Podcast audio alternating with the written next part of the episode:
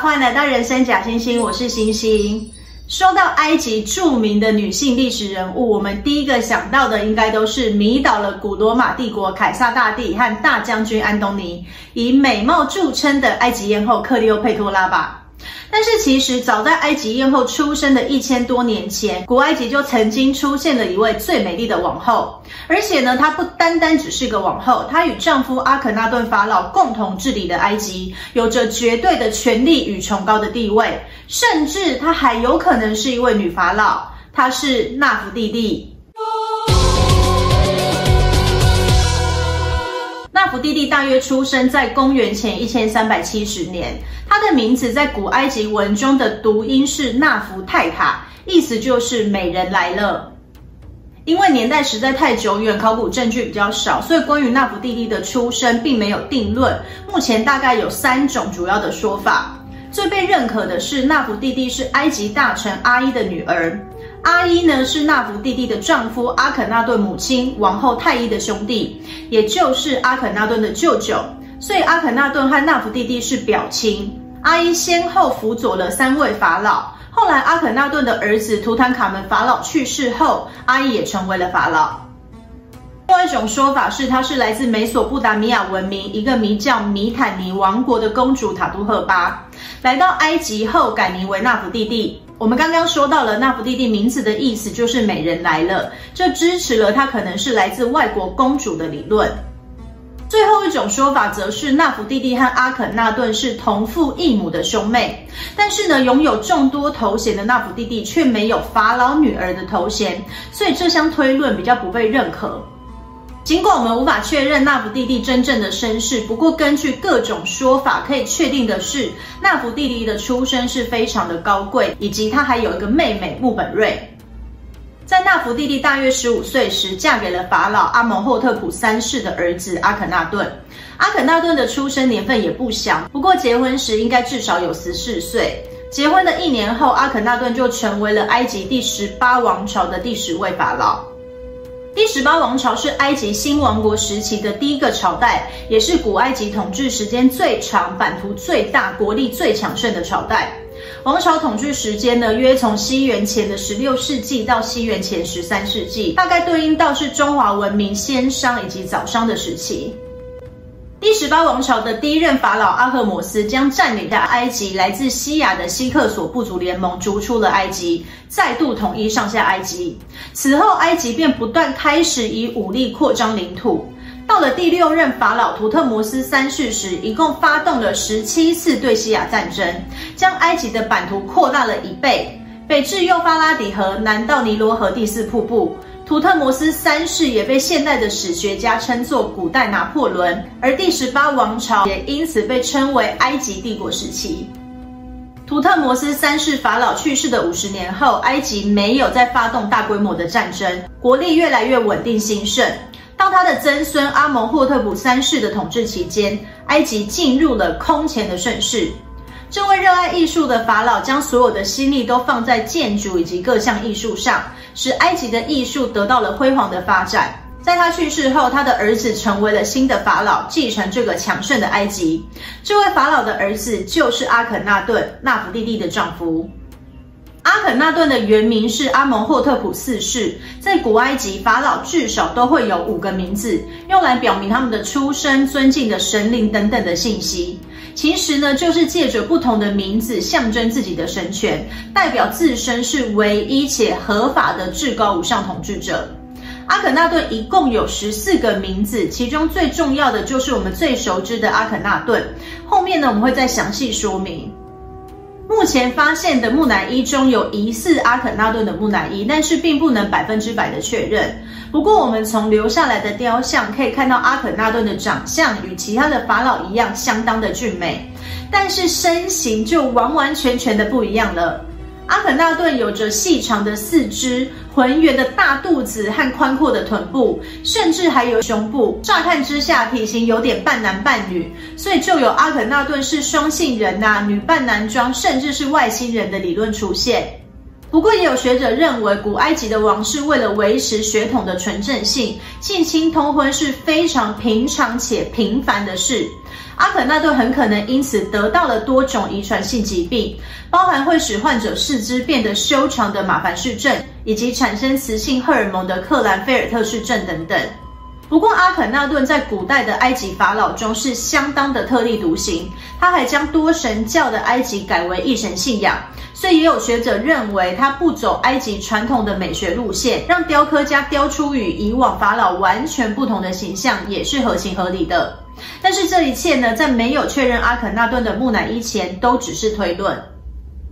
不论阿肯纳顿长得如何，他与妻子纳福蒂蒂的感情是非常好的，甚至还有两人当众接吻的壁画。深爱妻子的阿肯纳顿在成为法老后，命人在首都底比斯的神庙画上了美丽的王后纳福蒂蒂的画像。两人一共生了六个女儿：美丽塔提、梅科塔吞、安克山海纳曼、纳弗鲁拉塔斯和瑞特、纳弗纳弗若尔、塞塔潘拉。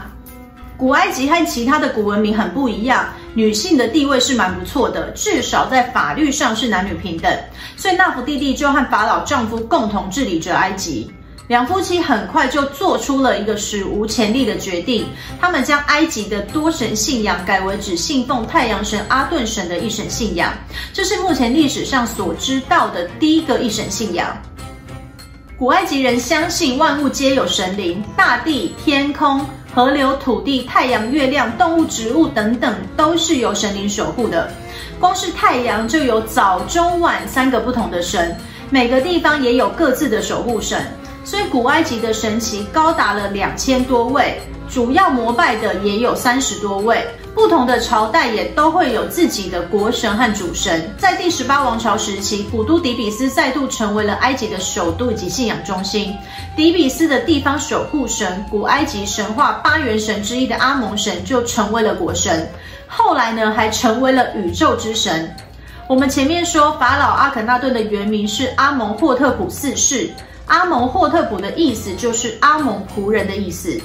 而纳福蒂蒂与阿肯那顿大刀阔斧地开始实行宗教改革，宣布舍弃所有的神祇，从此只信仰单一神祇阿顿神。不仅呢，一神在当时的埃及是闻所未闻，阿顿神也与其他的埃及神截然不同。太阳神阿顿呢，没有人形，就是单纯的太阳崇拜。在石刻上的阿顿神是一个连着很多手臂的日轮。至于两人为何要采取如此大转变的宗教改革，没有人知道。但是很可能是为了王权集中。古埃及的祭司地位很崇高，权力也相当大，神庙的事物、祭品、供奉等等的事宜都由祭司全权负责，甚至还有自己的护卫队。法老呢都不一定有权干涉。而且法老在做重大决定时，也必须要由祭司占卜来审视。我们前面有说到，第十八王朝是古埃及历史上最强盛的朝代，埃及国力达到空前的发展。主神阿蒙神的祭司也因此获得了大量的钱财以及更大的权力。祭司们越来越贪婪、腐败、滥用特权，甚至还威胁到了王权。肯纳顿很可能是想要借着降低阿蒙神的地位来打压权力高张的阿蒙神祭司，所以这场宗教改革其实是一场集中王权的政治斗争。为了彻底完成这项计划，阿肯纳顿登基的五年后，他将自己的登基名从阿蒙的仆人阿蒙霍特普改为了阿顿的仆人阿肯纳顿，并且于同年将首都从古都底比斯迁到一个可以看到地平线升起的太阳新的都城阿玛纳。阿玛纳就是阿顿神光芒照射之地的意思，还将重要的宗教活动都集中到了阿玛纳。在埃及各地开始建造阿顿神的神庙，毁坏阿姆神的神庙。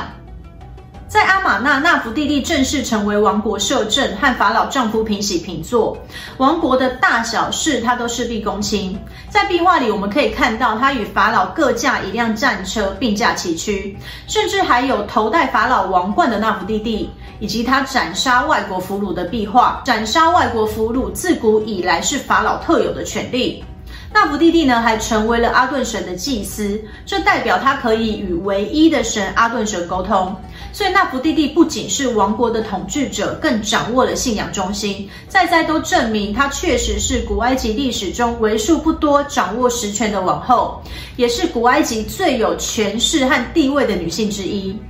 在她与丈夫共同统治期间，纳福弟弟拥有了多个头衔，包含优雅的女人、世袭公主、受人称赞的伟人、掌管上下埃及的女人、最甜蜜的爱等等。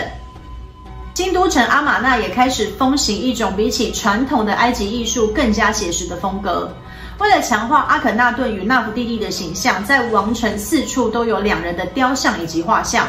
很多的石刻上也刻画了法老一家人的生活。大福弟弟出现的频率甚至远远超过她的丈夫阿肯纳顿法老，她也是埃及有史以来在神庙与纪念碑上出现次数最多的王后。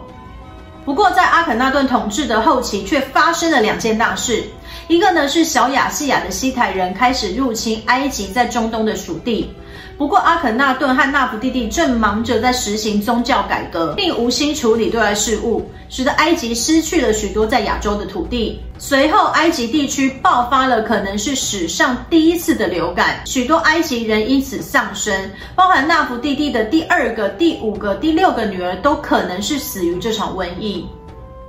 瘟疫爆发不久后，统治埃及十七年，不到三十岁，公元前一三三六年，被称为异教法老的阿肯纳顿逝世。奇怪的是，在丈夫阿肯纳顿去世后，纳福弟弟也突然从历史上销声匿迹。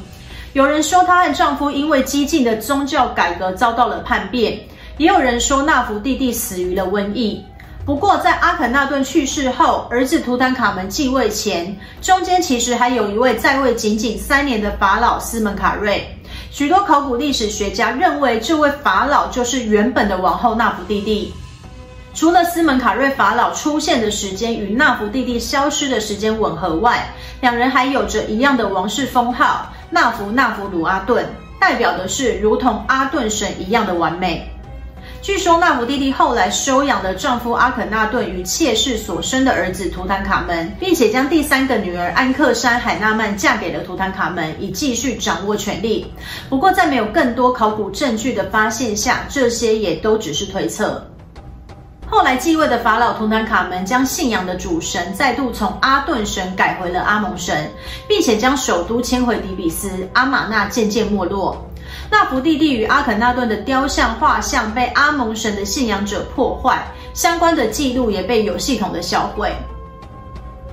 一九一二年，举世闻名的纳福弟弟半身像，由德国考古学家路德维希·布尔哈特的考古团队，在阿肯纳顿时代的首都阿玛纳城区里的图特摩斯工作室被找到。图特摩斯呢，是阿肯纳顿最喜爱的宫廷雕刻家。纳福弟弟的半身像高约五十公分，重约二十公斤，以石灰岩雕刻而成，表面呢是彩绘的灰泥。除了耳朵有点毁损，左眼并未镶嵌上与右眼相同的石英外，这个距今已经有三千多年历史的雕像保存得非常非常完好。据说当时布尔哈特为了将这个稀世珍宝运回德国，给埃及方检查时用了看起来很不起眼的照片，还在昏暗的地方打开雕像，以及呢将雕像的材质写为石膏，让埃及政府误以为这是一件不太重要的发掘。后来德国公开展示后，埃及政府才发现了这个珍贵的纳福弟弟雕像，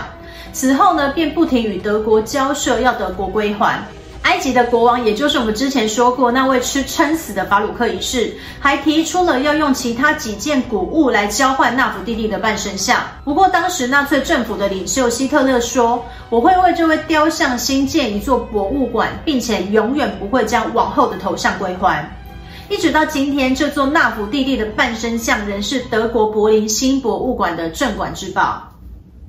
有着埃及最美王后之称，纳福弟弟的故事就到这里结束了。如果你觉得今天的内容还不错，别忘了订阅人生假星星。我们下次再见喽，拜拜。